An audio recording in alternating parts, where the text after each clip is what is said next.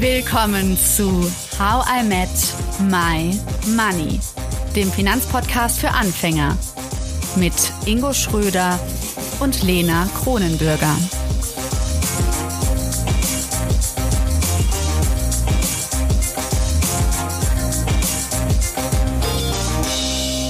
Hallo Ingo. Hallo Lena. Ich habe heute neben mir den Experten sitzen, den Experten der Stunde, Tim Meiner. Hallo Tim. Hallo. Das ist ja eine ganz neue Situation. Hallöchen Tim.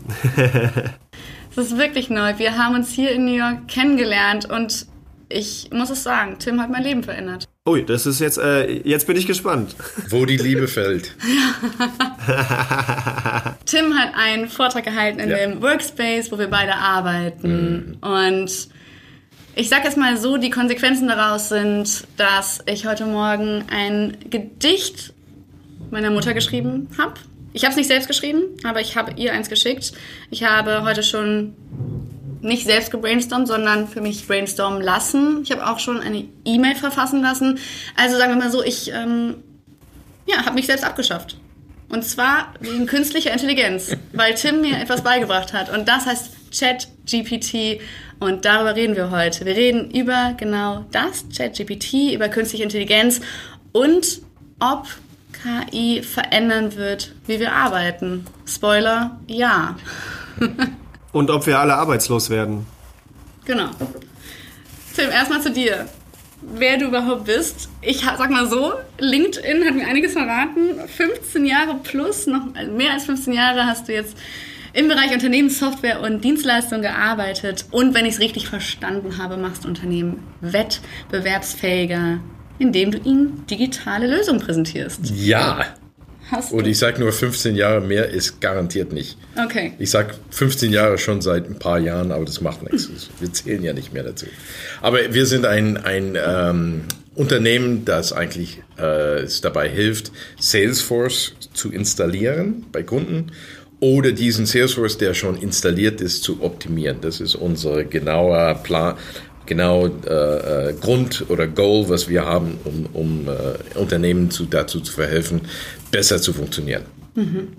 Und wie kommt es jetzt, dass wir auf Deutsch diesen Podcast machen können, obwohl du Amerikaner bist? Ich spreche halt Deutsch. Das ist alle, so cool. Ich alle Amerikaner cool. sprechen Deutsch. Ja, genau, genau. Das ist die äh, Erkenntnis des wir, Tages. wir kennen es, Leute, die drei Sprachen sind, sind trilingual. Und wenn es zwei Sprachen sind, ist es bilingual. Wenn du eine Sprache sprichst, bist du American, sagt man. Aber ich war sehr jung und ich bin nach Deutschland gezogen mit meinen Eltern und daher habe ich als Kind die deutsche Sprache ein bisschen etwas gelernt. Ich bin auch bilingual aufgewachsen mit Ost- und Westdeutsch. Ich, ich war eigentlich in Tirol und das ist überhaupt keine Sprache. Spannend. Du hast keinen Dialekt, aber. Ja, es, es kennt noch. Ingo, hast ChatGPT benutzt? Weißt du, was das ist? Ja, ich weiß, was das ist. Äh, ähm, ich habe mich dann im Zuge von, von, von Börsen, Investment und allem drum und dran, dass das dann alle Welt geschrieben hat und dass dann Microsoft das Ganze dann in Bing integrieren will, dann auch mal näher damit beschäftigt und habe das tatsächlich für, für meinen Fall ausprobiert, denn ich habe mir gedacht, okay, also wir zahlen jetzt Lena äh, Artikel, ähm, vielleicht kann ja auch ChatGPT einfach die Artikel sch äh, schreiben, dann, dann äh, brauchen wir Lena nicht mehr. ich schreibe sie nicht mehr für euch, das ist der Grund, ne? Du, du siehst noch nicht mehr, dass die Artikel rauskommen. Ähm, nein, aber ich habe mich dann tatsächlich einfach mal damit beschäftigt, weil mh, der Use Case bei uns war tatsächlich, ähm, dass man zum Beispiel Copies äh, bei, bei Instagram, äh, Facebook und Co. oder einfache Texte dann dort mal äh, ersetzen kann. Das war so der erste, äh, der, äh, der erste Use Case, den ich ganz spannend fand. Halt eben so Kurztexte, also mal so, weiß ich nicht, äh, 15 bis 20 Zeilen halt schreiben zu lassen. Ich wollte mal so ein bisschen testen, wie das im Investmentbereich mit ETFs und äh, Co. aussieht. Aber viel, viel weiter habe ich mich damit noch nicht beschäftigt, aber mit äh, mit äh, der Firma dahinter dann ein bisschen mehr, weil dann habe ich mal mir eine Shutterstock-Aktie gekauft. Shutterstock kennt man vielleicht, weil äh, sie dann, weil man dann quasi Bilder, äh, so, also so Bilddatenbank und weil man dann einfach ganz neue Bilder kreieren kann und Shutterstock da auf einmal massiv viele Anmeldungen hatte. Und äh, da sieht man halt, wie es in den äh, verschiedensten Bereichen dann schon schon Einzug hält. Und das war mein Kontaktbereich. fangen wir mal ganz von vorne an, denn ich habe ja schon gesagt, Tim, du hast mein Leben verändert, weil du mir eine Welt eröffnet hast. Und vielleicht geht es jetzt der einen oder anderen Hörerin, dem einen oder anderen Hörer genauso wie mir. Man hat vielleicht davon gehört und ja, künstliche Intelligenz mhm. ist ein Thema. Wir sollten uns alle damit befassen. Aber dass es so konkret wird und dass ich das jetzt wirklich seit deinem Vortrag jeden Tag benutze, hätte ich nicht gedacht. Mhm. Kannst du uns in einfachen Worten erzählen, was ist ChatGPT?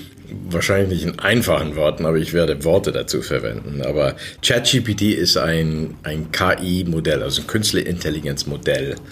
Sie ist, ähm, hat ermöglicht eigentlich, dass wir menschenähnliche Gespräche führen können. Das heißt, äh, man kann eben äh, Spracheingaben geben oder Kontexteingaben geben und es generiert dann menschenähnliche Sprache zurück. Es ist eine Applikation, die man über einen Browser äh, anfassen kann, also ob es ein Telefon oder ein Computer ist und direkt mit diesen Servern, die eigentlich die ChatGPT-Schnittstelle sind, dann zu sprechen. Mhm. ChatGPT wurde von OpenAI geschaffen. Das mhm. ist eine Firma, die eigentlich, äh, eigentlich eine äh, Non-Profit-Firma sein wollte. Und mhm. dann haben sie gesagt, Mei, das wird so populär, dass sie vielleicht ein Profit-Dings äh, aufmachen und haben seit ChatGPT dann äh, peilen sie drauf, eigentlich einen Profit daraus zu machen. Und äh, sie haben zwei Sachen haben sie erfunden dabei. Es ist dieses basierend auf Transform Transformer-Architektur. Mhm. Da kann ich sehr tief reingehen, aber das wollen wir vielleicht nicht. Nee. Sie haben aber auch eine GPT-3 Sprachmodell en entwickelt mhm. und diese ist sehr, sehr empfangsreich, um diese Wust von, von Text und Daten zu, äh, zu nicht, nicht zu generieren, sondern zu lesen und daraus äh, Ausgänge oder Antworten zu generieren. Mhm. Was ist denn jetzt, ich meine, ich kenne das so, Chatbots, ja, von irgendwelchen Seiten, wo ich drauf gehe und äh, wo mir dann immer nur, wenn es so, so aller Art Facebook-Chatbots sind, wo ich immer was anklicken muss und dann einfach vorgefertigte Mindmap-Antworten da auftauchen. Was ist denn jetzt der Unterschied? Also, wie ist diese KI, wie ist ChatGPT oder OpenAI, die es geschaffen haben, warum, warum ist das jetzt so viel so viel cooler und äh, geht so durch die Decke vom Erlebnis her. Also künstliche Intelligenz hat ja zwei Seiten. Eins ist erstmal das Wissen, das künstliche Intelligenz schafft. Das heißt, ich kann dann plötzlich Fragen beantworten, überhaupt Fragen beantworten, sagen wir so. Und dann ist die zweite Seite ist diese Sprach, äh, das ist Natural Language Processing und Natural Language Generation. Das sind die zwei Sachen, die zusammengefügt werden, die auch künstliche Intelligenz dann benötigt, um eben diese Schnittstelle mit Menschen oder menschenähnliche Schnittstelle zu schaffen. Was OpenAI geschaffen hat, war erstens mal ein sehr, sehr robustes Lernenfähigkeiten, die aber nicht eigenartig für OpenAI ist. Äh, Google hat das gleiche. Das ist ein ähnliches System, das sie haben. Nur was wahrscheinlich OpenAI überrascht hat und natürlich Google und die ganze Welt überrascht hat im November, ist, dass diese Schnittstelle plötzlich offen wird für die allgemeine Menschheit und dass jeder ein, ein Versuch oder, oder eine Lösung findet, äh, direkt von der künstlichen Intelligenz Sprache dann zu generieren oder, oder Text zu generieren, die da rauskommt. Dass dies so mit durch die Welt durchgeht, dass sie innerhalb von fünf Tagen Millionen äh, äh, Benutzer haben und dann innerhalb von zwei Monaten 100 Millionen, das haben die sicher nicht gewusst. Deswegen mhm. haben sie auch keine Kapazität mhm. und äh, deswegen hat die ganze, die ganze Gespräche, die mit Microsoft schon durchgeführt waren, sind plötzlich sehr beschleunigt worden, weil Microsoft plötzlich diese Möglichkeit sieht, hey, wir können in demselben Raum spielen, wie Google eigentlich spielt und können von dem Markt ein bisschen was wegnehmen. Das haben sie mhm. gemacht. Wie hat Google reagiert? Schwer. Die haben, äh, sie sind auf ein sogenanntes Code Red gegangen, so heißt es innerhalb von Google.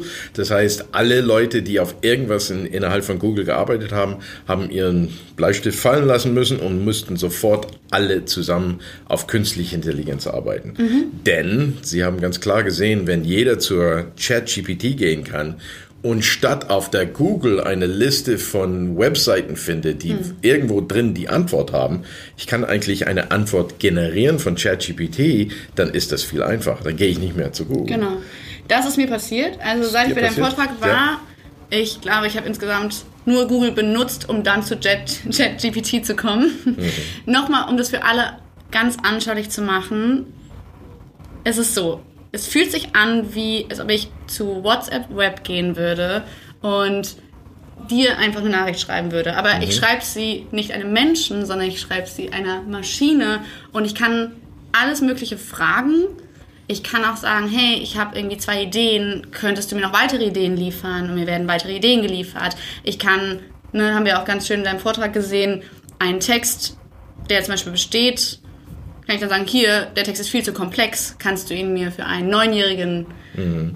irgendwie runterbrechen, sodass mhm. ein neunjähriges Kind es versteht. Also du hast eben zu mir gesagt, du könntest ein Gedicht in wie Goethe schreiben. Ja, genau. Mhm. Wahnsinn. Ich habe hab ein Liebesgedicht an Lene geschrieben in Goethes Format. es war nicht so gut. es war nicht so gut wie Goethe, nee. nee. Aber, aber es war wenigstens ein Versuch. Es war ein guter Versuch. Sie hat gesagt, für einen Ami war es gut genug. ja, mir würde es wahrscheinlich nicht auffallen, aber natürlich Lena als Sprachwissenschaftlerin, als Geisteswissenschaftlerin natürlich, natürlich umso mehr. Ähm, äh, wie lässt sich das denn Ganze, oder, oder anders gesagt, was kann denn ChatGPT da nicht? Also ich meine, wenn man schon, wenn man schon äh, Gedichte aller Goethe nahezu schreiben kann, also Goethe in, in US-Version, Goethe, ja, ähm, dann äh, wo sind die Grenzen da aktuell? Ja, was eine Maschine nicht machen kann, ist natürlich zu fühlen, also Emotionen zu haben. Du kannst sagen, gib mir ein Gedicht oder gib mir einen Aufsatz und versucht es so auszudrücken, als wärst du dieser Mensch, Goethe zum Beispiel. Und er nimmt sich aus den riesigen Wust von Goethe-Dateien, die es ihr gibt, und, und kann dann ein, einen bestimmten Art zu äh, Sprachen zu kreieren, dann diese Gefühle mit reinzubringen. Aber fühlen tut natürlich das System überhaupt nicht. Deswegen ähm, ne, nehmen wir immer besser Jobs her, das ist immer das, Gleiche, das Leichtere. Uh, Customer Service. Kundendienst. Kundendienst, ja, Kundendienst. Ja. Du kannst natürlich ein Chat-GPT-Maschine hinstellen und kannst jede Frage, die ankommt, wahrscheinlich richtig beantworten. Was du aber nicht beantworten kannst, ist die Anfrage, die kommt und sagt, Mensch, ich sitze schon seit einer Stunde, das Ding funktioniert immer noch nicht, meine Kinder müssen nach Hause und so weiter. Du kannst diese Sachen nicht fühlen.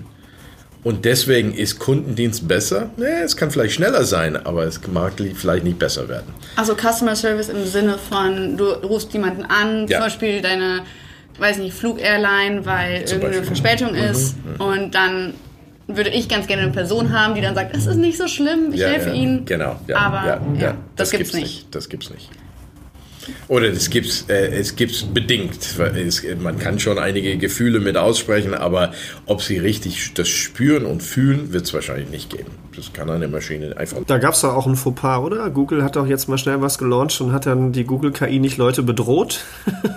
nee, nee, nee. Google hat, äh, erstens mal waren, waren beide Seiten ein Fauxpas. Das, der erste ChatGPT. ChatGPT gibt es eigentlich schon als API, API Interface, also Application Interface, äh, gibt es schon seit 2021.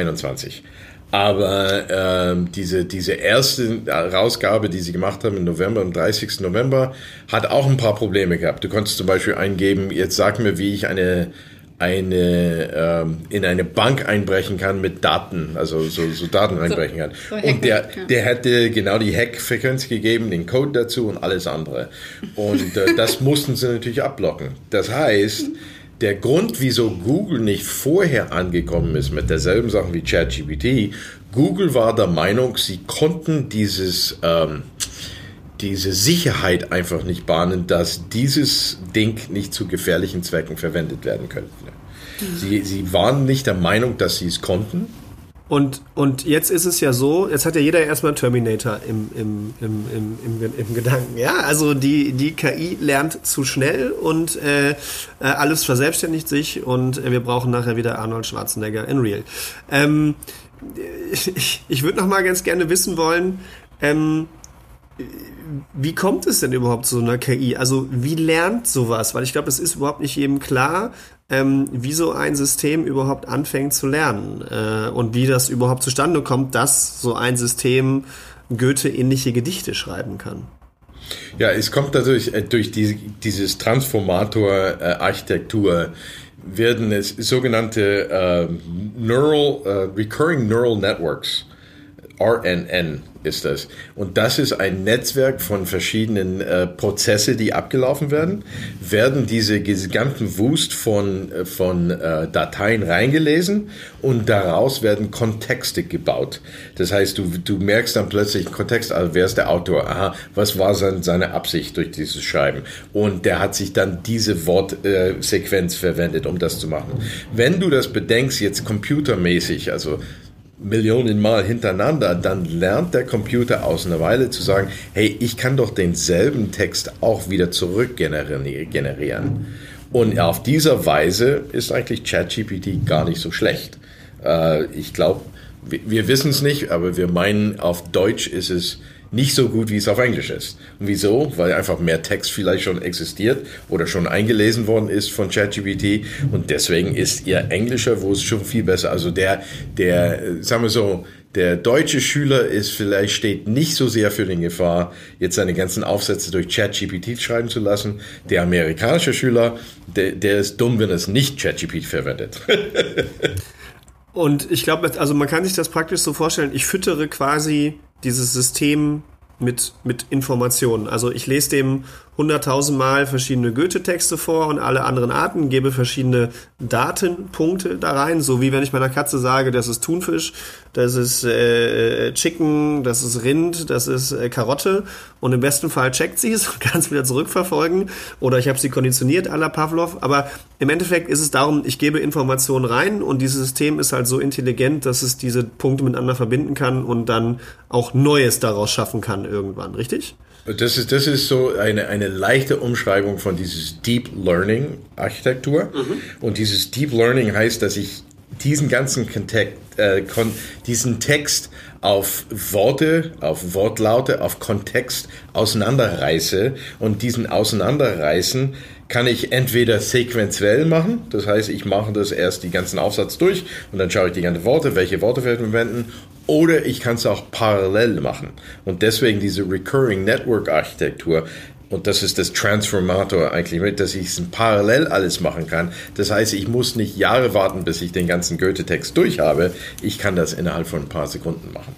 Hm.